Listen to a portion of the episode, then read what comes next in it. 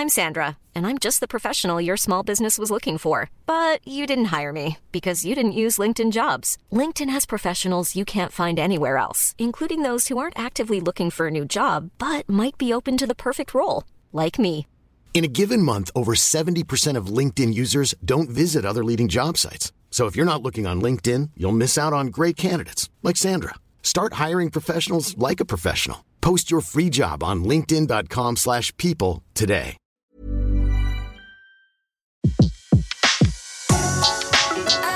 Le meilleur de séances radio est maintenant sur We Love Cinéma. Le pavé dans la toile. César Monterol crève l'écran. Chaque mardi à 18h sur Séance Radio. Nouvel épisode du pavé dans la toile. Je suis très heureux de vous retrouver aujourd'hui. Je suis à Brie-sur-Marne, en face des studios de la SFP. C'est la Société euh, française de production. Ça compte parmi les plus grands studios de France.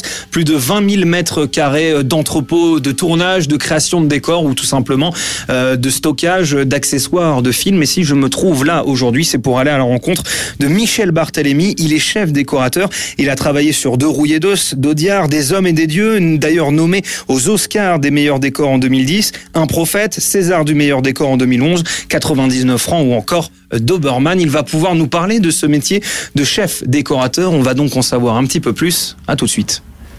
Bon, euh, je suis à la sécurité euh, des studios de Brie-sur-Marne. C'est un peu fort à la mot. On va essayer.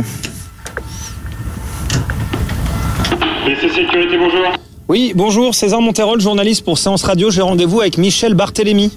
Allez-y, bonne journée. Merci beaucoup. En fait, c'est pas trop fort à la mot.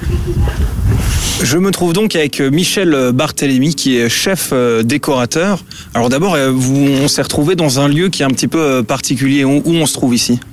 Alors là, nous sommes dans le décor extérieur des studios de Brie-sur-Marne. Donc c'est un décor de rue avec une place et plusieurs rues qui partent et, une possibilité aussi de rentrer dans un studio euh, par une, entrée d'usine.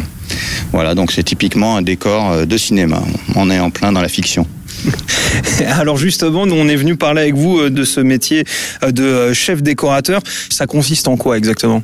Bah, le chef décorateur, donc c'est la personne qui, qui va gérer les décors pour un film, pour une fiction.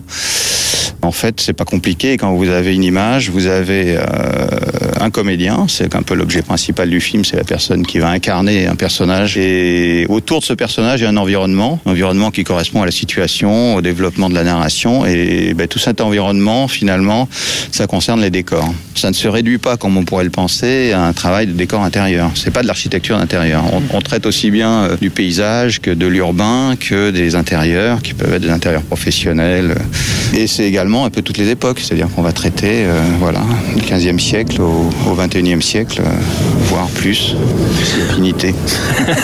Euh, On va rentrer dans le détail juste un petit peu plus tard. Avant, je voudrais qu'on dise un petit mot sur l'ADC dont vous faites partie. Donc, c'est l'association des chefs décorateurs de cinéma. En un mot, qu'est-ce que c'est que cette association? Bah, c'est une association qui, une association qui s'est créée il y a plusieurs années. Je pense qu'elle est venue d'un besoin parce qu'il n'existait pas d'association, il n'y avait pas de, il y a pas de syndicat professionnel, on n'a pas de diplôme, on va dire, ou de qualification qui, qui dépend d'un ordre, comme on pourrait avoir du côté des architectes ou des médecins.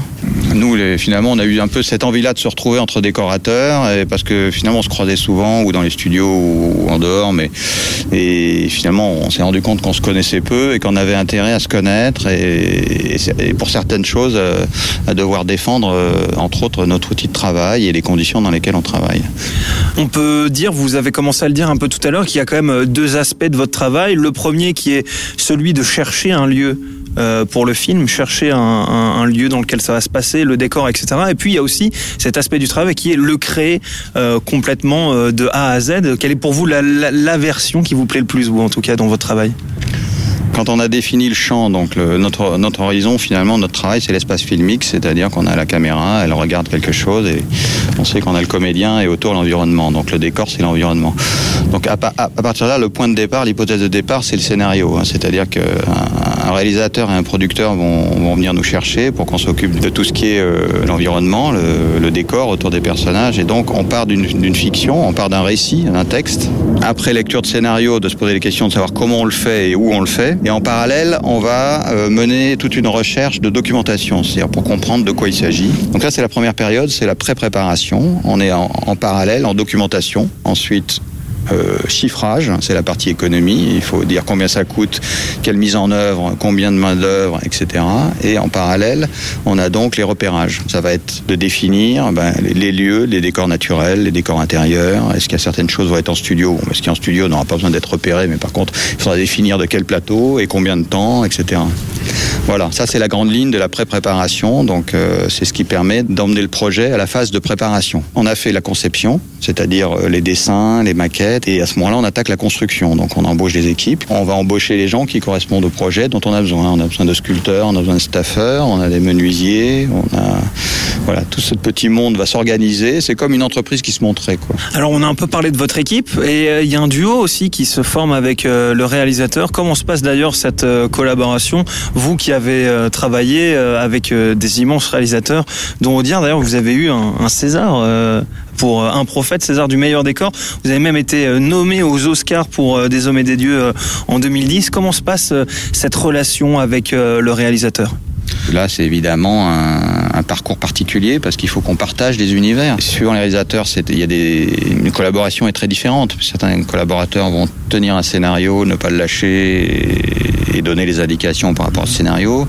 D'autres réalisateurs vont au contraire jeter en pâture leur scénario pour qu'on le dissèque et qu'on se prononce sur le scénario et qu'on dise ce qu'on en fait et comment, quelle serait la forme du film, comment on développe le projet. Ça s'est passé comment avec euh, Audiard par exemple? Ben, Audiard, moi je l'avais rencontré sur, sur mes lèvres, donc euh, il y a déjà quelques années, on va dire, une quinzaine d'années. Après, on a eu plusieurs d'autres expériences ensemble. hein. Il y a eu un prophète, qui était un projet beaucoup plus lourd, parce que c'était le, bah, le sujet voulait ça. On est toujours entre les deux. C'est-à-dire qu'on peut avoir une échelle industrielle, comme sur un prophète on avait quand même géré des milliers de mètres carrés pour reconstituer une prison, mais en même temps, on a vraiment un travail artisanal qui est de livrer au dernier moment. C'est comme un tableau, quoi. Faut qu'il y ait des couleurs, euh, que les choses soient en place, et il y a beaucoup de choses qui sont faites cousu main, quoi, au dernier moment, quoi.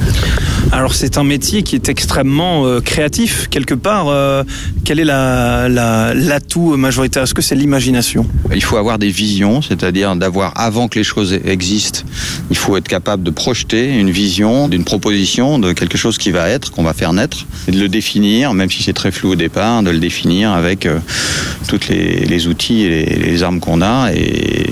un des premiers outils, c'est la discussion, la communication euh, avec euh, bah, toutes les différentes euh, professions de notre métier. euh, ça part de la mise en scène, euh, ça passe par l'image, euh, et puis tous les métiers de la décoration.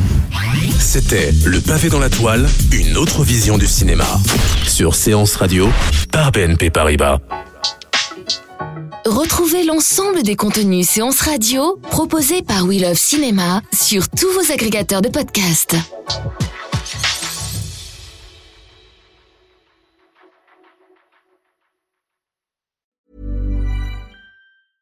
Mom deserves the best, and there's no better place to shop for Mother's Day than Whole Foods Market. They're your destination for unbeatable savings, from premium gifts to show-stopping flowers and irresistible desserts. Start by saving 33% with Prime on all body care and candles. Then get a 15-stem bunch of tulips for just $9.99 each with Prime. Round out Mom's menu with festive rosé, irresistible berry chantilly cake, and more special treats. Come celebrate Mother's Day at Whole Foods Market.